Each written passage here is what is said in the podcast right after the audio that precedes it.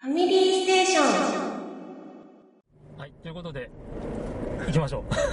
いきますファかミリーステーション番、ファミリーステーション。番外編、あの人に会いたい。あの人はい、会いたいな 今回は、えーっと、まあ、空港、大分空港から大分市に向かう車な車中で、わー。えーっと、うん、リスナーのお一人であるチキさんです。こんばんこんばんはは。はいこんばんは いや、チキさん、ね、あの、本編のゲスト出演をするかしないかっていうえ感じだったんですけど、まあちょっと都合が合わなくて。え申し訳ございませんいやいやいや、こっちの、こっちの都合のせいでもあったりしたんで、申し訳ない。うん。まあまあ。そのおかげであのーなぜかヨッキーさんがいるという。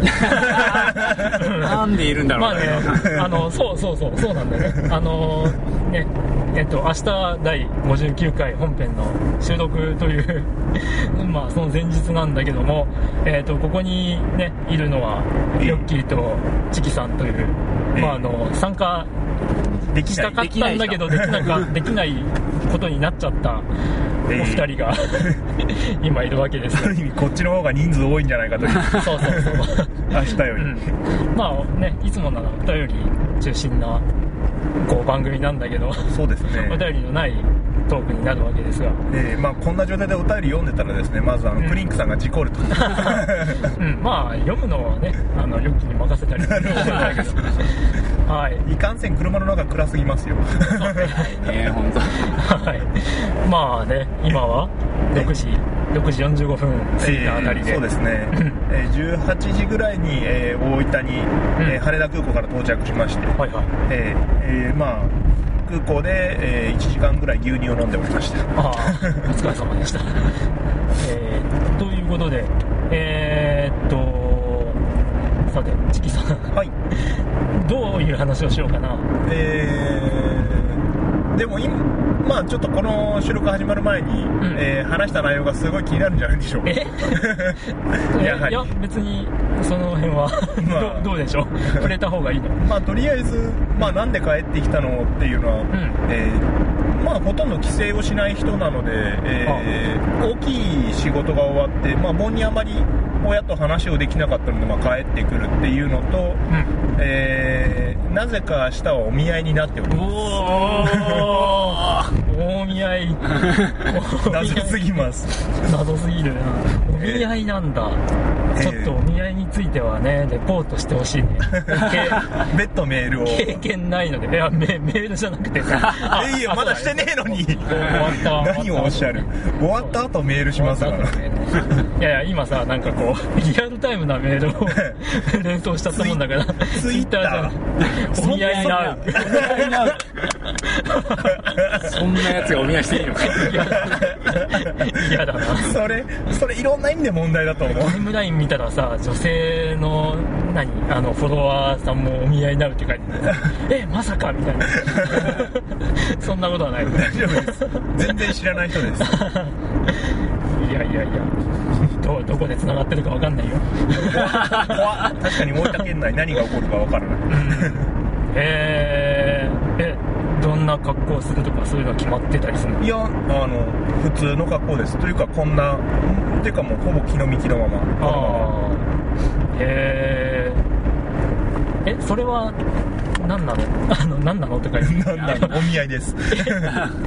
いやあの普通にさこうなんかなんてお見合い場みたいなセッティングされたところじゃなく。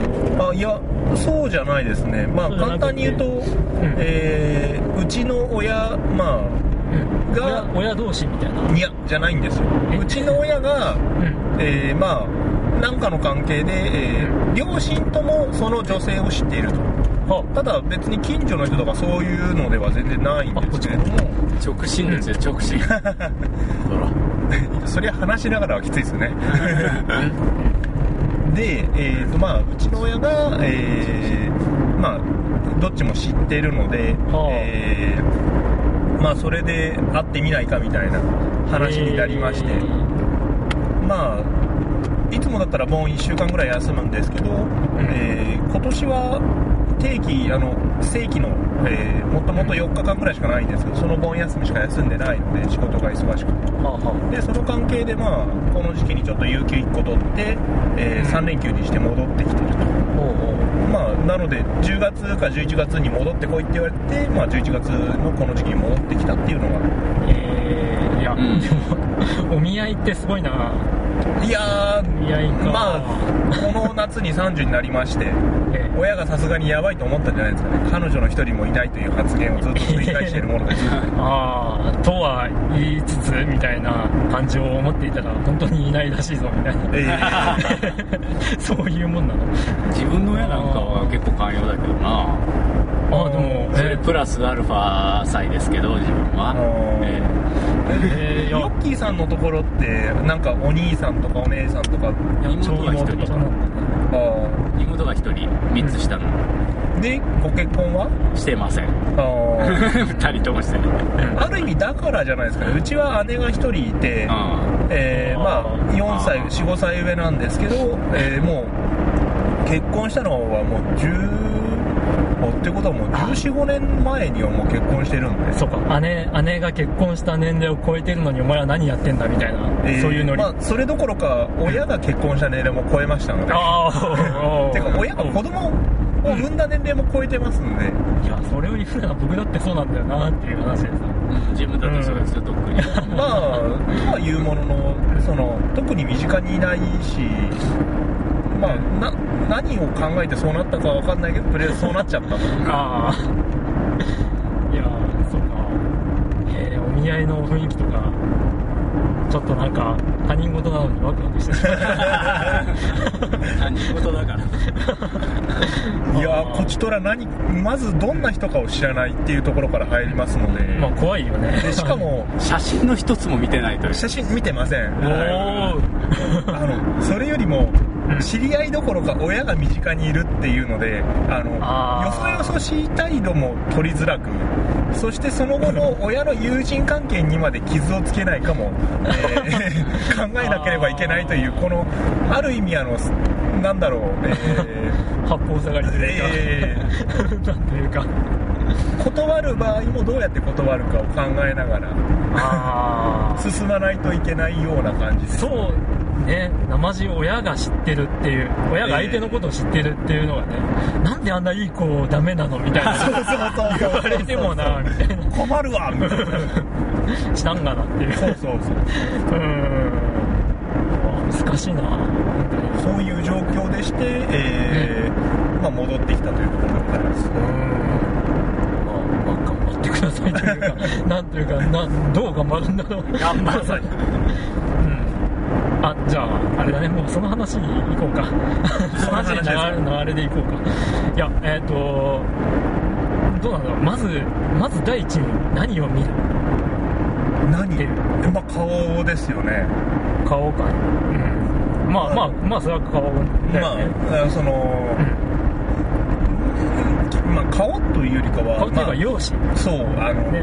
なんて言うんでしょうね、まあ、自分が水泳してた関係で、はいはい。あの大変。まあちょっとあのご飯が大好きです的な女性はですね、ああちょっとあの友達にはなれるんですけれども、彼女にする気はもとないという状況でございまして、あー。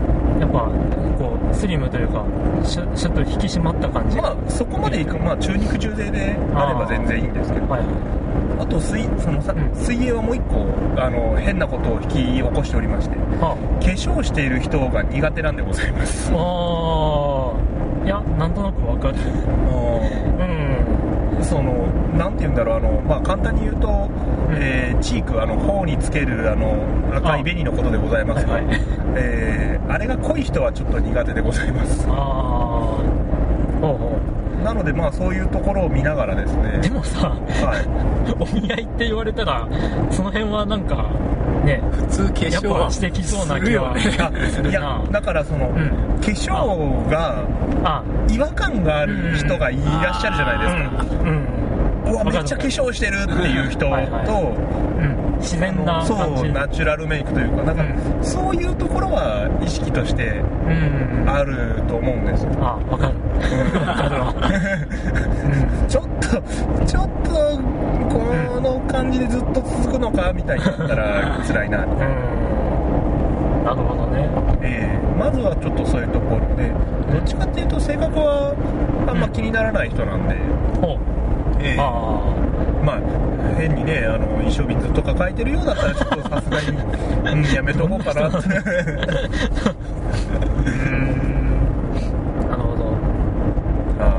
い。やいやなんかねお見合いって言われるとさいえ。ーこう第一印象が占める割合っていうのはどんなもんなんだろうって、まあ、自分に置き換えてみるとさえ難しいなって思っていや話してみたりとかなんあー。ーいろいろこうその後その後まあそうで接してみたりええしたところで、ーうん。ああなんか全然第一印象とは違う面がいろいろあるわって思ったらやっぱ気に入ったりすることはあるんだろうなと思うとさうんなかなか難しいよねっていう。特にあのチキさんみたいに1日？ですね。っていうのは結構しんどいなぁと。そうなんですよ。あの、ん。まあ明日の収録行けなくなった理由は、うん。え昼ご飯とからずっと一緒で晩ご飯まで一緒っていう状況のため、はいはい、えーそんなんで収録はさすがに、えー行けないなと思いながら、うん申し訳ないですって断ったんですけど。はいはでもうすでにルートが出来上がっておりまして、えーまあお昼ご飯を食べると、いはいはい、えーまあその後大分といえば海卵ということであ2人で海卵に行ってこいという謎の指令をぶつけられておりまして現在。あ なぜ？はいはい。でそれでまあ夜はまた一緒にあの親が迎えに来るから、うん。えーそれで、えーご飯でもっていう話になっておりまして。あなんだそれと。あ うん。でまあお互いのこう結果みたいなのはその後家に帰ってそれぞれの家でみたいなまあなんでしょうね。わかんない。まあちょっとそのお相手の方がどういう状態あの一人暮らしなのかね。かあのまだご実家にいらっしゃるのかっていうのがわからない以上ですね。うん。ちょっと何も言えないんですけれども。うん。えいやいきなりさこう夕飯の時にさ夕夕飯というか夕食で、まあ、ー会食してる時に言うと思います。どうどうだった？って言うと思います。うちの親はバカだったっていやいや相手目の前に来て。目の前に来て。るいやそれはそれは多分お互い相手目の前にしてこの親父何言ってんだですよちょっと待てよ。ってそうそう。そう気持ちの整理をつけたいんそうなりかねない気がしてて嫌なんですよ。ああの多分会話がしづらい状況になると思うんうですよ、ん。うん。そうね。いろんな意味で。そうね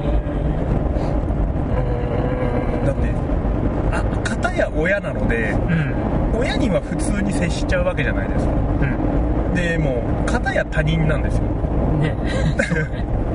なんかすごいし話す話し方も結構難しいですしうん。下手に慣れ慣れしくしてあの人何って思われても嫌だしみたいな、うん。まあ大変だな。ええ。あの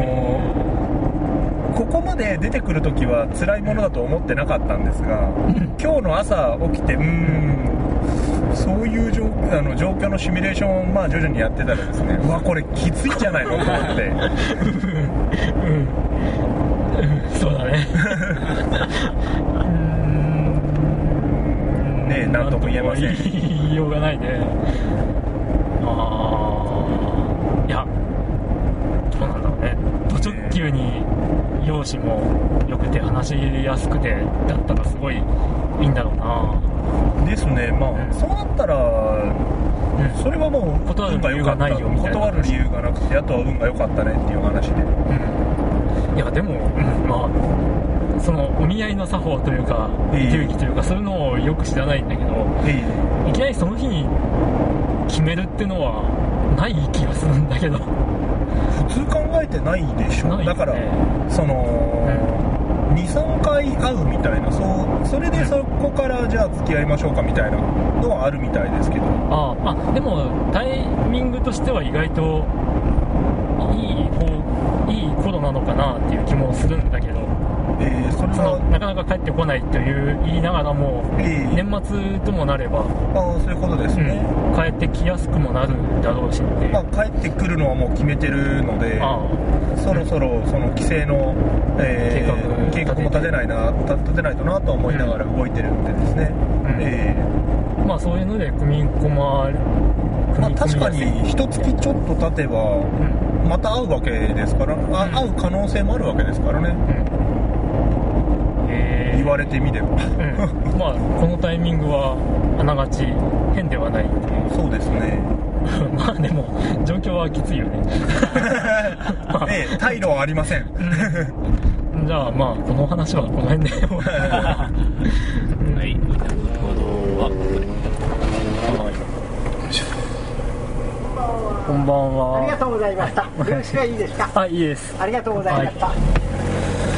防犯券が出てますので。でねまああのこの番外編にはこう登場できなかったあのドラグーンさんがはい。あのまあいるんだけどもあのドラグーンさんにねええ。チキさんになんかこれ聞いておいてほしいなっていうことあるっていうのがあればはいはいこはうねあのツイッターの DM で送ってくれという話をしたらこう返事があってねまああの以前そのモバイルというか携帯のゲームでええ。あの距離でいろいろ変わるっていうゲームをやってたやってましたコロねコロプラだったっええコロプラ、け、はい。やってたチキさんなんだけどええ。その最近のあのモバゲーとかあああいうなんていうかこう無料ゲーというかあわかりますわかります。その辺はしてるのかなっていうえー、と携帯のゲームは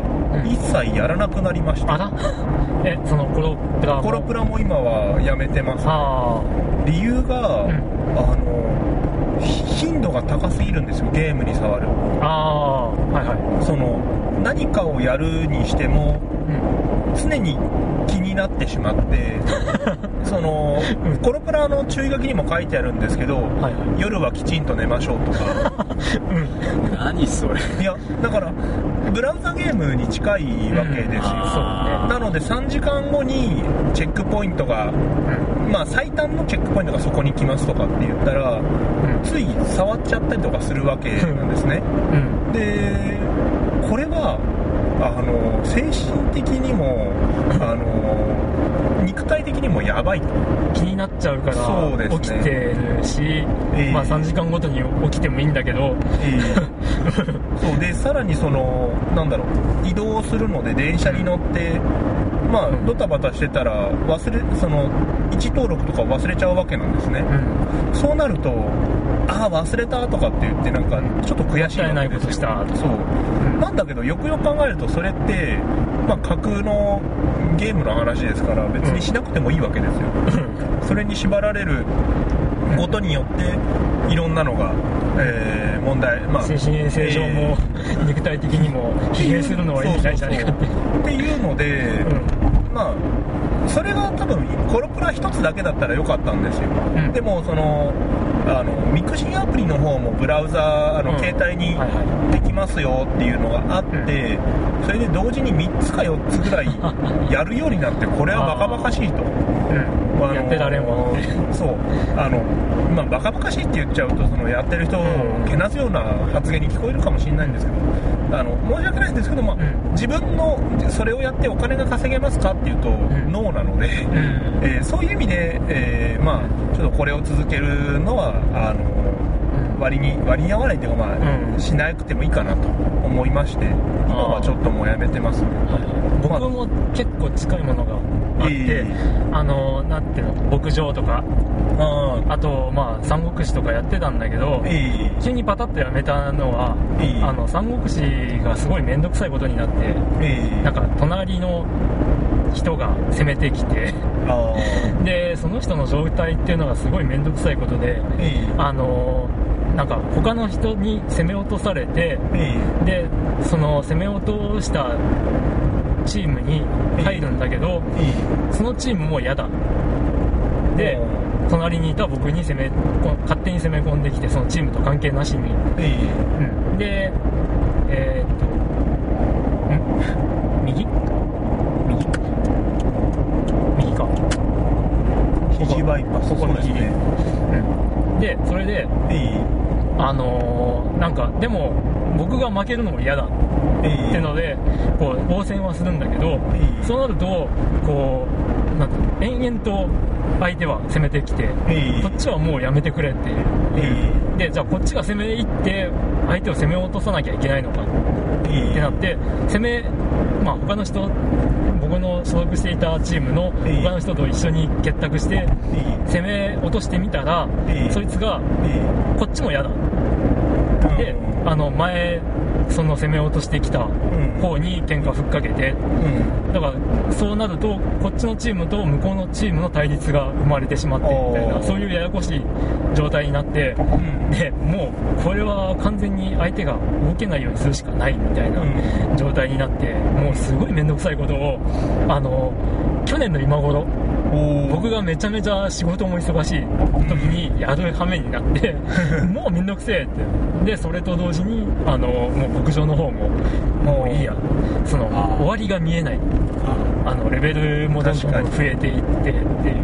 最初動物がねあのレベル10ぐらいになったらこう変えますよみたいなのがええいきなりレベル20かなんかに増えてみたいな。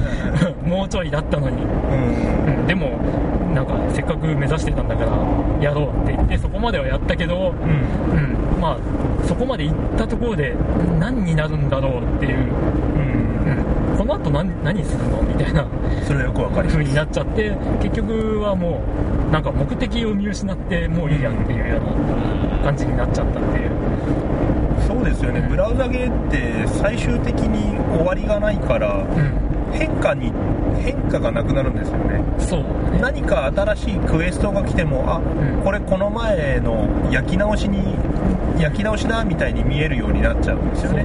まあ、作業になっちゃうって言えええ。ばそうなっちゃうし、まあ、三国志っていうのは最終的にはその、まあ、全国統一しようっていう、ええなんか3ヶ月だか4ヶ月だか。今4ヶ月ですね。4ヶ月か。えそれで、まあ、全国統一しようっていうのが目的で。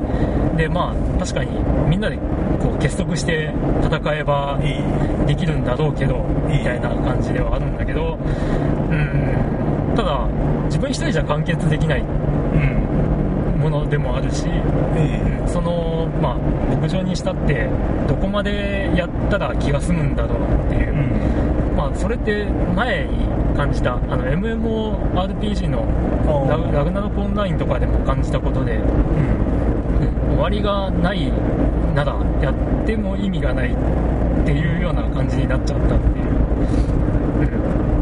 うん、だその辺ってもともとのそのそういうゲームが出る前のうん。コンピューターゲームをやってた人の考え方なのかなとも思ったりはするんだけど、うんそのちゃんと終わりがある結末がある、そういうのをやってたからこそそういうのが合わないのかなとも思ったりはするんだけど、まあただでも自分もそれは一緒でゲームでも何でもやっぱり終わりが欲しいとは思ってるんうですよね、ん、僕もそう、ここまでやれば終わるっていうのはうん。一個の意味だと思うので、ちゃん。と終わってほしいそう。うだからもしダラダラやるんだったら競わないゲームであるべきだと思って。ああ、はいはその1日1回ログインしてうん。ちょこちょこっと触って終われる。っていうぐらいだったらまあやってもいいかなと思う。ぼ僕はそれもダメだった。んで あの動物の森がダメだったんでねこれ何何やってんだろうって思っちゃって。ーなるほど。うん、いやあの本当に面白さは分かるんだけど面白さはある程度分かるんだけどあのなんていうか一つ見失うともう他のゲームも同じに見えてうん。あのその系統ができなくなるっていうそんな現象に陥っちゃったかなっていう、うん、だったらもう昔からあるうん。こう分かりやすいルルールというか結末を迎えるゲーム。をやりたいとかっていう方向になっちゃってもう完全に mixi アプリは今触ってないしっていう、うん、MMO もやらないし、でそんな状態で、うん、まあ、そうそういうので結局今 DS もやってないんですよね。あそのもう、はい。同じ理由で結局あうん。移動時間中にやるとかっていうのも結構つらなんか電池の心配してとかっていう構面倒くさいなと思って。まあなんか気になるゲームが出れば、えーやるんでしょうけど最近はまた、なんだろう。一番最近やったのはなんか逆転検事をなんかやっあてあああれももうでも去年の話だと思うんですね。うん。いつの話だったんだろうでそれをやったらもうそれ以来パタッとやめてしまっていて。ああ。えー、てな状態ですね。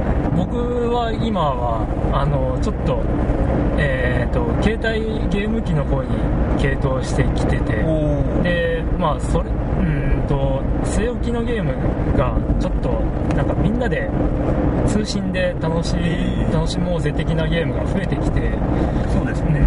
ちょっとそういうのが今できない状況が多いんでえあのまあ残念ながらそういう楽しみ方ができないんでーうん。ちょっと離れてるっていうか、うん、一人用ちょくちょくやりながら、まあ、家族というか奥さんもいるんで、うん。あのテレビ見たいっていう時は携帯ゲーム機に移って。でその携帯ゲーム機も今やってるのはあのポケモンとうん。レイトン教授。あレイトンって最新作？いや一番新作って言ってもちょっと前の。マジ？魔人の笛ちょっと前っていうか去年のくらい出てるやつ。うん。でですよね。そうそう。まあなんでかというかずっとやってなかったんでうん。で、まあ、うちの奥さんがそういう謎解きが好きなんでうん。買う買うし、まあ、さっさとクリアしちゃうんだけど、うん。まあ、それで僕が売るわけでもなく自分もやりたいわけで、ううん、でようやく今着手したって感じで、んなるほど。まあ、それでももう九州に来てるんで多分そろそろワードとしてるんだろうなとは思うんだけど、うん、あれはなんかもうすごい短い時間で謎を解いて終わりっていうそうですね。まあ、ええ。そういうさっくり感がすごい気に入ってるというか、うん。確かにそのなんだろう。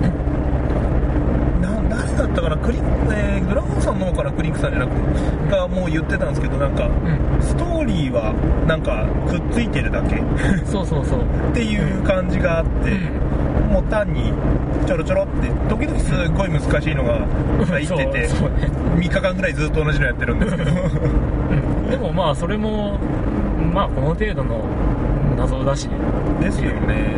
うん、分かるときはスパッと終わっちゃうんだろうな、この難しいのもみたいな感じにはなるんで、そういう意味では確かにあのなんかやりやすかった。疲れた,、うん、疲れた頭をあの気分転換させるのにはすごいいいもんですね。うん、ただあれ1作目がすごい好きでうん。2作目やった時にちょっと意地悪問題的なものが結構増えててそれがイライラして でなんとかクリアしたら3作目はそういう意見が多かったのか、うん。そういうこう意地悪的な問題は少なめになってえで魔人の笛はそういうのがもうほとんどないというか、ーおうん、だからなんか楽しくやれてるな。ってえでポケモンはねポケモンはレベル上げが こう必須なゲームで。ーまあ、特に今回はあのい、うん。なんだろう一気当然ができなくなったっていう噂で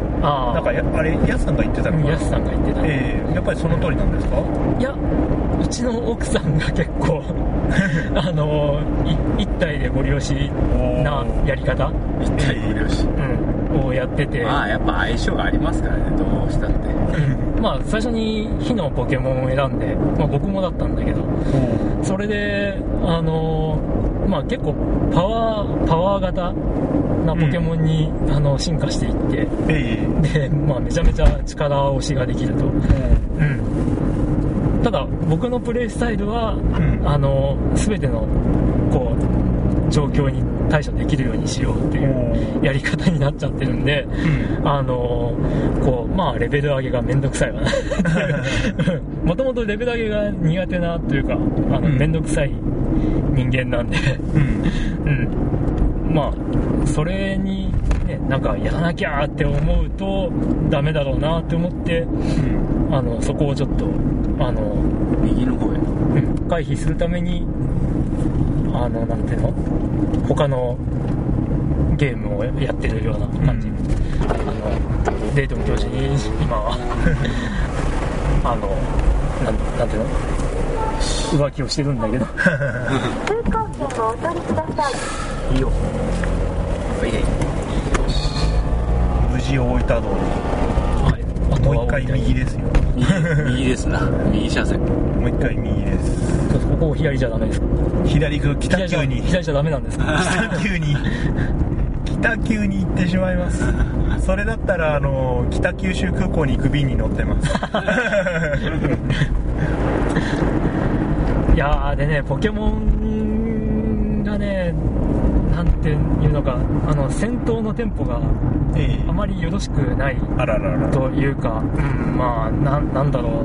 あの敵なんて言うんだろうな演出のせいなのかな多分アニメーションカットとかすればサクサクっていくんだろうけどうーんとまあなんかそれはもったいない気がするというかゲームをちゃんそのと楽し前にめてない気がするポケモンにアニメーションカットがついに出てきちゃったんですか？あああそうなんだ。あいやそのポケモンってそのアニメーションって言っても3秒ぐらいのアニメーションのイメージがあるわけですよ。はいはい。あのうん。なんかせいぜいなんか吹き出しが出出るみたいななんですけど、うん。アニメーションカットってなんかあのスパロボとかに見られるようなあ戦闘シーンのそのうんなんか動作が存在そのまあうん。もしくはドラクエでもいいです。よドラクエの敵が動くぐらいの勢いで動くんですか今の。いやそこまで動かないんだけどあのなんていうのこう技によってえその演出がやっぱりあってこうこうってなんかこう火の輪っかができてであのポケモンがプルプルって震えたら相手にダメージがドーンってくるみたいなそういう演出があるんだけど多分そういう演出をカットするっていうことなんだろうなとは思うんだけど。確かにその自分が覚えあのやったのは赤とか、うん。もう初期のやつしかないんですけど、そういうのには全然なかったですからね。ああまあその辺は DS とかっていうそうですね、まあもう随分。世代が変わったゲーム機だからっていうのもあるんだろうけどなんかドラクエ9も似たような感じでちょっと戦闘のテンポが良くないよなこれって思っちゃう感じで。実はドラクエ9やってないんですよね。あまあでもドラクエ9ってシンボルエンカウントだったよね。あうんいやあの戦闘が入り戦闘に入ってからそのモンスターが出てくる演出とあの主人公たちが構える演出があってでコマンド選択してコマンド選択したらその攻撃対象にあのキャラが移動してでそこで攻撃の動作をする。でダメージが。まなんかたどこかの FF7 とか8ぐらいがそんな感じじゃなかったですかね。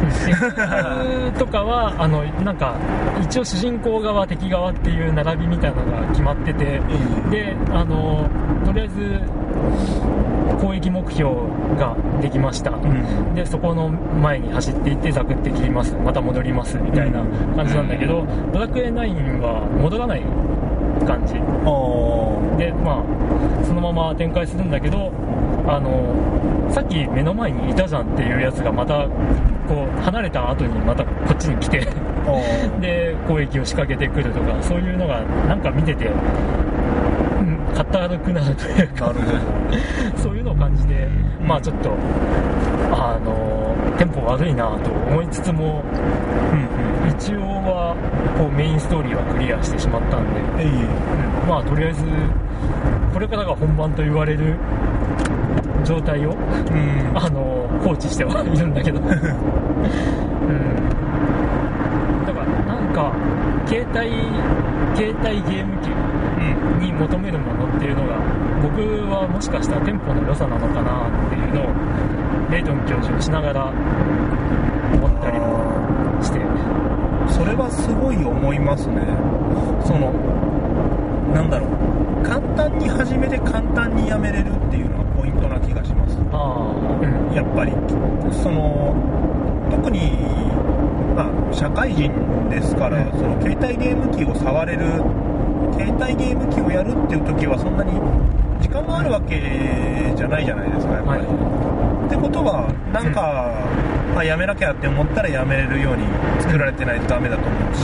そうだね。でじゃあちょっと10分やろうかなっていう気になれるように。うん。やっぱりうーんそんな感じかな。自分も「テイルズ・オブ・ハーツ」かな、はいあ違う。えーもう覚えてないな。ゲームシリーズの初めて DS で出たやつでの頃は「テイルズ・オブ」が出たらもう絶対やってたんですよね。でその時にそれをテンペストかなハーツじゃなくてででそれをやってたらなんかすごいあの違和感があって。はまあい、セーブポイントがあってみたいな。そうだからそこまでいかないとセーブできないからやめられないみたいなのもあるしうん。あの携帯ゲームだからやっぱりポリゴンとかが荒くてはいはその見栄えが悪いんだけどなんでこれポリゴンにしちゃったのみたいな ところもあったりしてそういう意味ではなんかうーんっていう感じでしたね。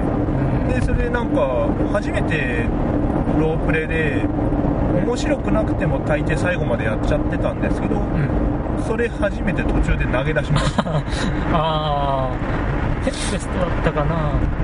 あの僕が新品で480円で買った いやそれそれほどなんか酷評もされてたような気がするし。ううん。まあお店に余っちゃったんだろうなというのもあるんだけど。うーんそういう残念なゲームだったのか。んえ。うん。えまあ今だから言える話ですけどね。うんその当時はやっぱりやってて面白いとかっていう人もいただろうから、そういう話はあんましなかったんですけど。まあ、まあ、まあそうだね、面白さをどこに見出すかっていうのは、やっぱり本当に人それぞれで、で社会人になっちまえば、えー人生がゲームに近いじゃないですか。まあ、個人的にはそう思っててその、うなんだろう。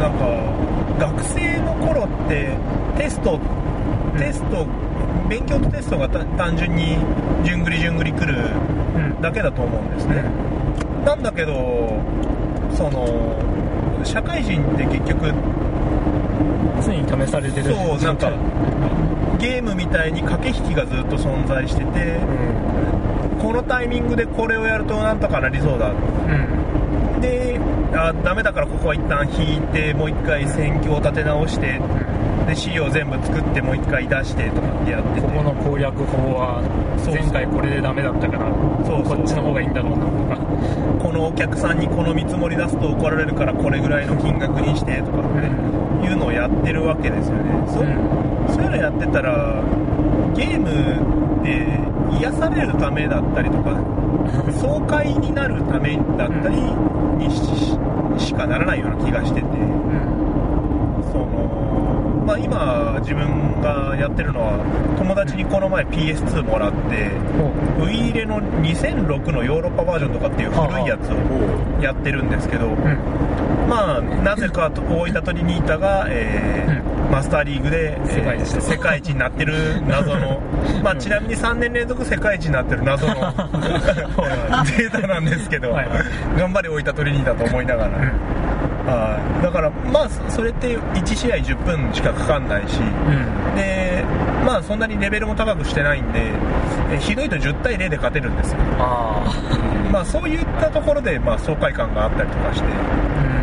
うん、1日1回まあ寝る前にやったりやらなかったりですけどそんな感じです。と、ああ。まあそうだね。あの、ね、やっぱ 結論的には、やった人が楽しければいいんだよって。ええまさにそうですね ね、あの、ね、こう、行きの時に、空港行きの時に 話した内容もそういう話になっちゃったんだけど。いやでもやっぱり社会人になってゲームとの関わり方っていうのはうん、ああ、学生の頃と比べるとやっぱ変わったかなとは。それはそうじゃないですか。だって学生の頃ってゲームが全てだった、まあ、ゲーム少年たちにとってはですね、ゲームが全てだったりした部分もあるじゃないですか、うん。えお前あれでできたの？すげえと思って。え、俺もやってみようみたいな。そうそうそうああ、そうね。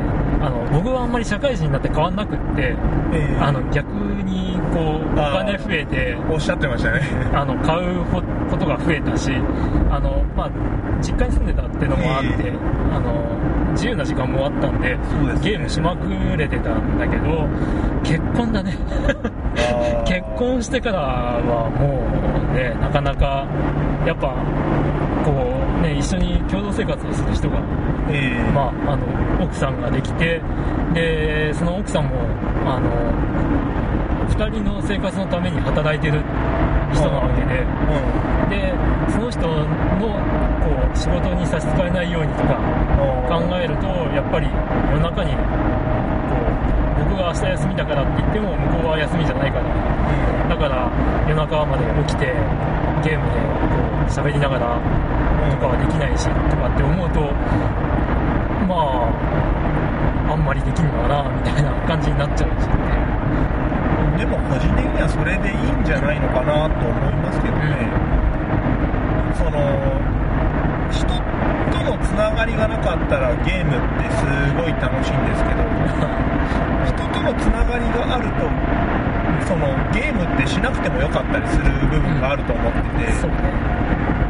なんでそういう意味ではやっぱりゲームが大好きだった子供の頃はなんだかんだでまあどこかで一人ぼっちだったのかもしれないなとかって 実は思ってたりするんですけどまあ、ゲームがコミュニケーションの手段でもあったことはあったんだけど、まあのその当時はね家にみんな集まって同じゲーム同じ画面で見てちょっと今できなかったのを俺にやらせてみてみたいな、えそういう流れでやってみてあできたすげえみたいなそういうコミュニケーションの取り方ができてたんだけどありまあ、今となってはねなかなか集まることもできないし、そこでじゃあ通信ができるから通信でやろうよっていう話にもなるんだけど、まあなんか昔ほどのそういう情熱というかワクワクがそういう遊び方には僕には持てなくなったなとは思ってて、うん、多分やる時間ができればうん楽しいってなりそうなんだけど、今は残念ながらそういう時間がないので、そうですね。まあまあだからた忙しいのもあるしだんだんやっぱり我々もその ね仕事上中堅ぐらいになってきたらうん。あの責任のあるポジションを任されたりするわけですからね。うん。まあだからあれだね楽しむ楽しみ方も人それぞれですね。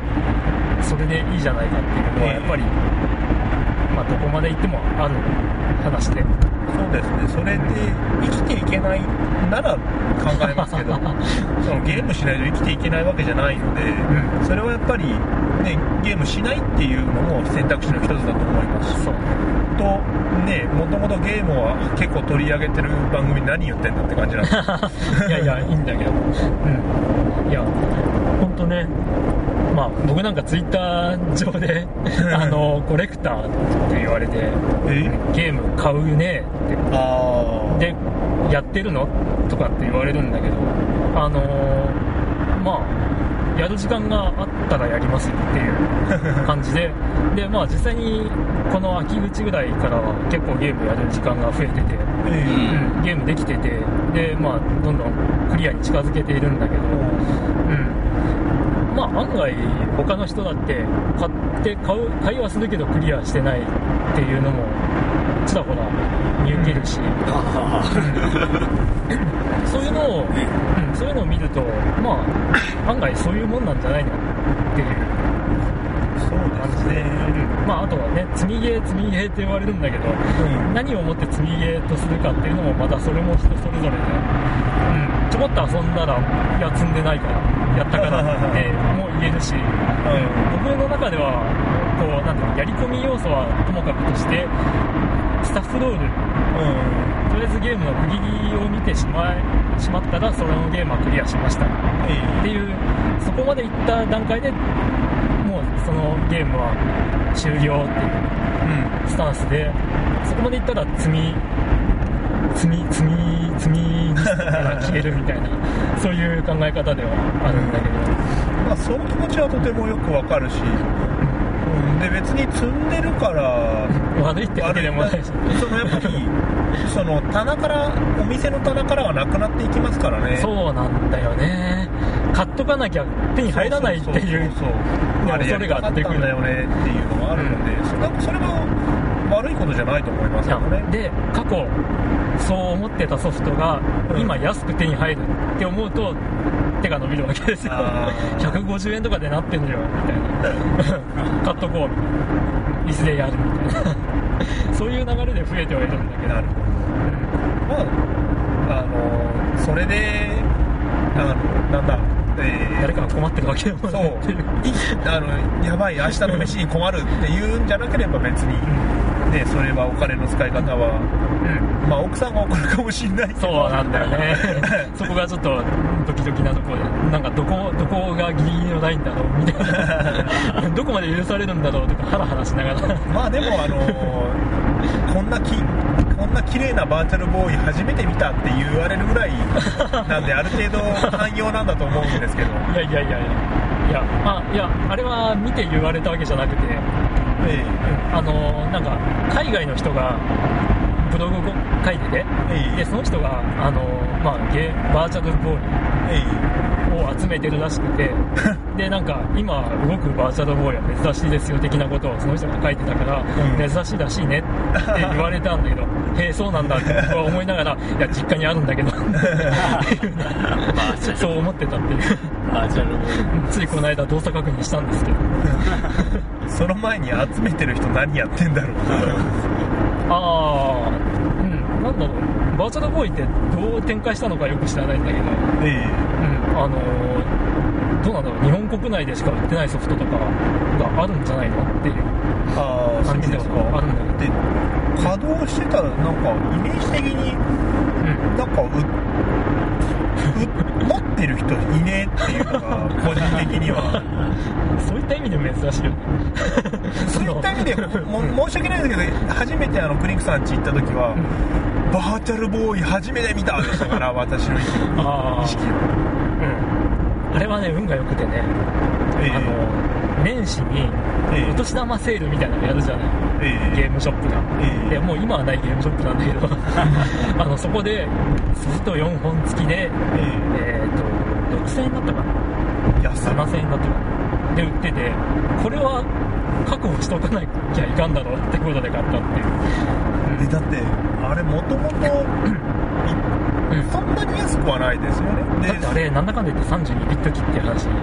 だったか。ら64ビットだと32ビットだったから。液晶があんなに弱っちくなければ。うん。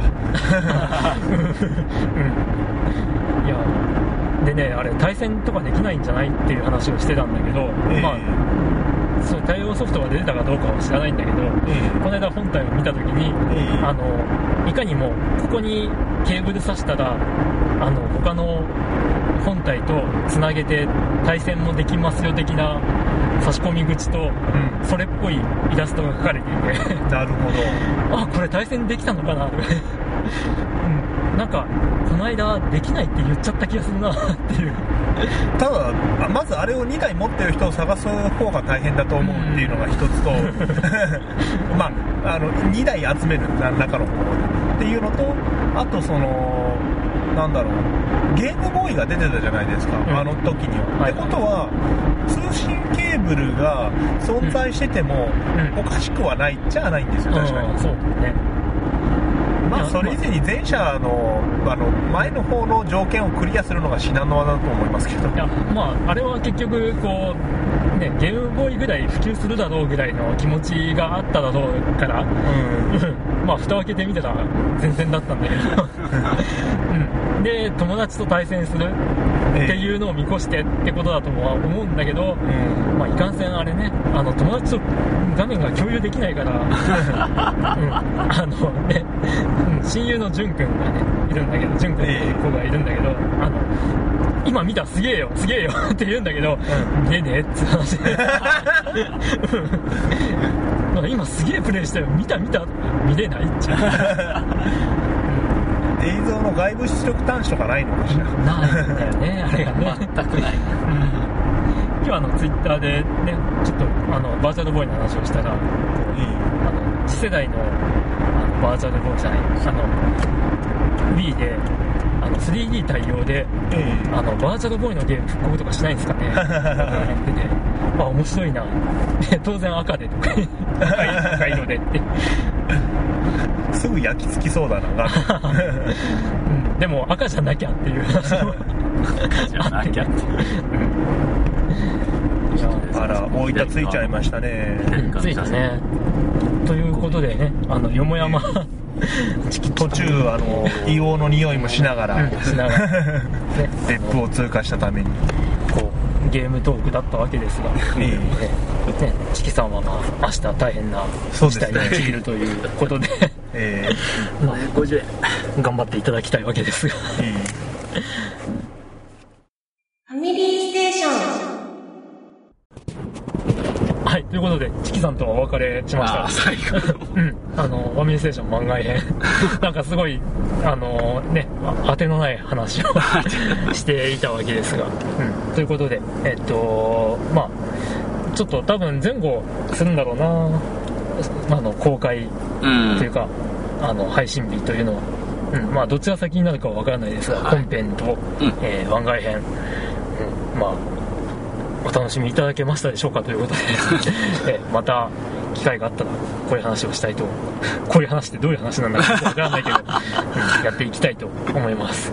ということで、えー、と今回の番外編はこれで終了です、はい。お疲れ様でした。お疲れ様でした